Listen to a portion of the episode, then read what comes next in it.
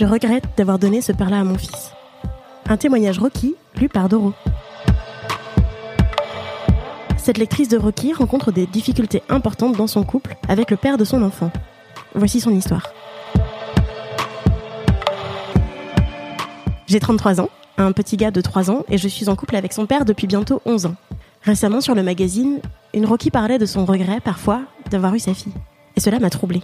Car si je ne regrette pas d'avoir eu mon fils, bon ok, sauf quand il pique une crise, je regrette parfois de lui avoir donné un tel père. Alors, entendons-nous bien.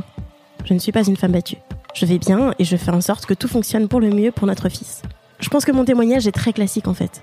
Et qu'il est peut-être le reflet de ce qui se passe dans pas mal de couples ou familles. Dès les premières semaines de notre histoire, je savais que ça allait être un poil compliqué entre nous. Les dix années et quelques d'écart, le milieu où nous avons grandi, les principes avec lesquels nous avons forgé notre caractère. Nous avions beaucoup de différences. À côté de cela, nous avions quand même l'envie commune de vouloir construire quelque chose à deux et d'avoir une vie tranquille ensemble. Émaillé, ça et là, de repas avec les amis, de voyages et de concerts. J'étais tellement étonnée qu'un homme comme lui s'intéresse à moi, pauvre gamine de 23 ans, débutante dans la vie.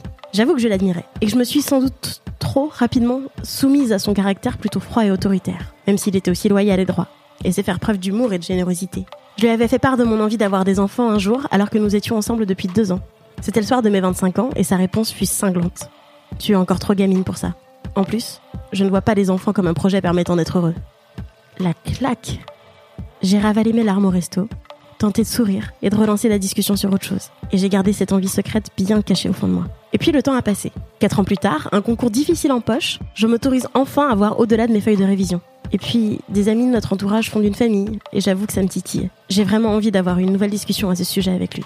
Je cherche, et choisis donc mes mots avec prudence et clarté. J'arrive à lui expliquer que je n'ai non plus envie, mais besoin de fonder une famille, et que j'aimerais le faire avec lui. Que s'il est toujours opposé à l'idée d'avoir un enfant avec moi, je comprends. Mais dans ce cas-là, nos chemins devront se séparer. Car je ne veux pas me réveiller à côté de lui tous les matins et lui en vouloir. Il me répond qu'il comprend, et qu'il va y réfléchir. Quasiment un an plus tard, à la veille de mon rendez-vous chez la gynéco pour une prolongation ou non de pilule, il me dit qu'il est d'accord pour qu'on essaye d'avoir un enfant. J'étais surprise, émue, reconnaissante. Ma grossesse se déroule plutôt bien. Il vient aux échographies et il est doux avec moi, malgré quelques coups de gueule mal placés et vite recadrés par certains de ses amis. Oui, ses amis. Uniquement. Parce qu'il ne veut pas trop côtoyer les miens, ainsi que ma famille, à de rares exceptions près. Quant à la chambre du bébé, je la prépare seule avec mes parents. L'accouchement arrive. Il est beau, fort et rapide, et notre fils naît en parfaite santé. Suivent ensuite les dix jours les plus doux de ma vie, ceux du congé paternité.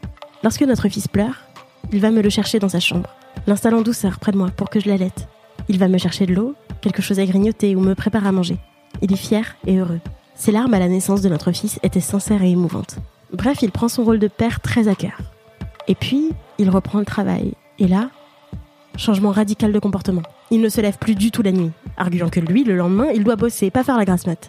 Le premier jour, j'ai eu un peu peur de me retrouver seule avec notre fils. Alors je fais venir mes parents, accompagnés de ma nièce. La journée est joyeuse. Mes parents traînent un peu, ma nièce aussi. C'est les vacances. Et elle est gaga de son petit cousin. L'homme rentre, voit ma famille dans le salon et se referme comme une huître. Deux, trois jours passent, teintés par sa mauvaise humeur. Et puis une nuit, alors que notre fils pleure de faim, je craque. J'en peux plus. Mes mamelons sont crevassés, j'ai mal, je ne veux plus allaiter mon fils, me lever cinq fois entre minuit et 7 heures du matin, sans compter les repas et le ménage. Je suis une loque humaine qui ne rêve que d'un bain et d'une après-midi rien qu'à moi. Voir l'homme ne rien faire pour m'aider me désespère et m'horripile. Physiquement, je n'en peux plus, mentalement non plus. Je ne veux plus l'entendre pleurer. Je ne comprends pas pourquoi il régurgite autant mon lait, je veux juste dormir. Dormir, dormir. Je me lève quand même, vacille à cause d'un vertige, et essaye d'allaiter mon fils en pleurant les en feu. L'homme se lève enfin en entendant mes sanglots, me regarde et là, son regard empli de doute et de déception me transperce le cœur et me fait pleurer de plus belle. Il me dit que mon lait ne doit pas être bon et que c'est pour ça que notre fils régurgite autant. Plus tard, j'apprendrai qu'il souffrait d'un RGO, un reflux gastro-œsophagien, et donc que mon lait n'était pas en cause. Le lendemain, au téléphone, il me dit qu'il n'imaginait pas que je serais comme ça, qu'il avait imaginé que je serais une autre maman, plus douce, plus patiente. Il poursuit en me disant que ça l'avait saoulé, de voir ma famille dans le salon un soir de semaine à 18h30, qu'en rentrant, il ne voulait voir que s'accompagner son fils, et qu'on nous foute la paix. Il conclut en me prévenant qu'il allait falloir que je change très rapidement de comportement, car sinon, ça ne va pas le faire. Je promets, et me soumets, une fois de plus. Puis je raccroche, tremblante et perdue. Je regarde ce petit être qui dort contre moi. Punaise, mais qu'ai-je donc fait? Qui ai-je choisi comme papa pour lui? Les regrets affluent, mais je les cache vite. Car j'ai toujours cet espoir, là au fond, que tout redeviendra comme lors de ces dix premiers jours magiques. Depuis, plusieurs événements m'ont blessé, m'ont déçu et m'ont fait à nouveau douter de mon choix. Non pas d'avoir eu un enfant, mais de l'avoir eu avec lui. Notamment quelques jours avant le premier anniversaire de notre fils, où pour une raison insignifiante, il s'est mis d'un coup à dire des phrases horribles alors que nous étions en voiture. Je regrette d'avoir eu un enfant avec toi. Tu ne sais pas t'y prendre. Qu'est-ce que j'ai été con d'avoir fait ça, pourtant je le savais que t'étais qu'une gamine. Ce jour-là, tout en essayant de calmer notre fils qui pleurait à cause, sans doute, de l'atmosphère pesante, j'ai senti quelque chose se briser en moi. J'ai compris que nous ne pourrions jamais former une famille. Ma famille, cela reste mon fils, mes parents et ma grand-mère. Depuis, il s'est excusé, bien sûr, en disant que les mots avaient dépassé sa pensée, mais c'était trop tard. Le mal était fait. Pourtant, il sait parfois être un père et un compagnon aimant et doux.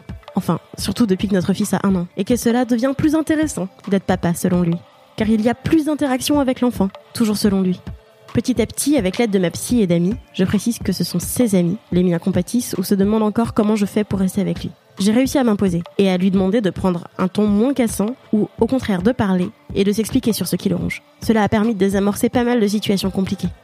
Vous vous demandez sans doute pourquoi je ne l'ai pas déjà quitté. Il y a bientôt un an, j'ai été à deux doigts de partir en prenant mon fils sous le bras. Cela faisait dix mois que les disputes, d'habitude plutôt rares, explosaient entre nous. Il se plaignait sans arrêt de mes défauts, me dévalorisait, me dénigrait en tant que mère mais aussi en tant que personne, tout en me laissant absolument tout gérer à la maison. Je me levais la nuit car le petit pleurait, puis je partais ensuite au travail le matin. Je prenais des jours pour m'occuper de notre fils malade, je changeais les couches. Ah oui, parce que le caca, euh, très peu pour lui, un burk, ça le fait vomir.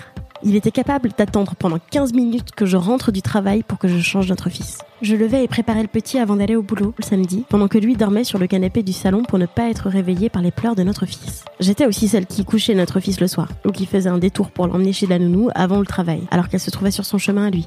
Un jour où le clash est arrivé sans prévenir, je suis partie au marché avec notre fils pour prendre l'air. Et là, je m'effondre en pleurs au volant. Mon fils, de deux ans à l'époque, me demande avec ces mots pourquoi je pleure tant. J'essaye de lui expliquer tant bien que mal que papa m'a dit des mots très durs et que je ne sais pas si je vais pouvoir revenir habiter avec lui. Mon fils se met alors à pleurer, criant non, papa, maman, moi, papa, maman, moi. Le choc. Alors j'ai séché mes larmes, j'ai souri et je lui ai dit oui mon cœur, je vais essayer de rester. Je vais tout faire pour. Je sais ce n'est pas bien de rester pour les enfants, mais je n'ai pas réussi, ce jour-là et depuis, à faire passer mon besoin de partir avant le besoin de mon fils, celui d'avoir son père et sa mère ensemble. Les jours suivants, nous nous sommes expliqués. Petit à petit, nous avons réussi à avancer. Il a pris conscience qu'il était dur, que je m'épuisais à faire beaucoup de choses, mais que pour lui, ce n'était jamais assez. J'ai mes torts aussi. Je ne suis pas facile à vivre et assez bordélique. Je n'ai pas du tout confiance en moi et je suis assez instable, en recherche permanente d'amour et de reconnaissance. Aujourd'hui, j'en ai pris mon parti. Il ne veut pas nous accompagner, mon fils et moi, pour voir ma famille ou mes amis. Il ne veut pas venir à Noël dans ma famille. Tant pis, on part sans lui. Si son fils lui demande pourquoi, il n'aura qu'à s'expliquer avec lui. Et vous savez ce qui me fait le plus de bien et de mal en même temps? Je me sens plus libre. Plus moi-même, dans ces moments-là, sans lui. Mais je ne parviens pas à le quitter. N'importe quelle personne me racontant la même histoire me ferait frémir. Je lui dirais Mais pars Prends ton gosse et pars En plus, tu regrettes ton choix la plupart du temps. Sauf qu'on n'est jamais à la place de l'autre, et qu'il y a souvent un contexte, un passé, des choses qu'on ne sait pas. Si je reste, c'est parce que mon fils ressent le besoin qu'on soit tous les trois, mais aussi parce que, malgré le sombre portrait que je viens de vous dresser, il y a malgré tout de l'amour entre nous. Maladroit certes, mais il y en a. Et puis il y a de beaux et doux moments aussi, où il devient le papa et le compagnon rêvé, doux, confiant, bienveillant, aidant, où je reprends confiance en l'avenir. Malheureusement, je reste en permanence sur mes gardes car j'ai toujours peur du moment où il va casser cette bonne ambiance. Même si maintenant j'ose mieux dire les choses, et même s'il a pris conscience que sa manière de se comporter était mauvaise. Le fait qu'on parle plus de la charge mentale dans les médias m'aide aussi à le mettre en face de ses responsabilités, et aussi à me dire que je ne suis pas la seule et que ce n'est pas de ma faute. Et même si je regrette parfois de l'avoir choisi comme papa, j'essaye de faire au mieux pour nous trois et de sauver ce qui peut l'être. Par contre, j'ai renoncé à l'idée d'avoir un deuxième enfant avec lui, même si cela fait plusieurs mois qu'il essaye de me faire dire oui. Je lui réponds que nos vies sont déjà bien remplies et que notre fils demande encore beaucoup d'attention. Je lui rétorque que je vais bientôt avoir ma micro-entreprise tout en gardant mon travail. En plus, je suis atteinte d'une maladie causant des douleurs articulaires chroniques et une intense fatigue journalière, ce qui n'aide pas forcément à se projeter dans une nouvelle grossesse. Et puis il y a d'autres raisons que je tais. Le fait que je n'aurai pas la force d'être seule à nouveau pour élever un enfant de plus. De tout gérer, encore, multiplié par deux. Ou peut-être trois, puisqu'il faut aussi gérer pas mal de choses pour le papa. J'ai aussi peur de me retrouver seule un jour pour élever deux enfants je n'en sens pas le courage. Même si, parfois, l'idée me traverse. Tu te sens concerné par ce témoignage? Viens partager ton expérience ou tes conseils dans les commentaires sur le forum de rockymag.com. Et à bientôt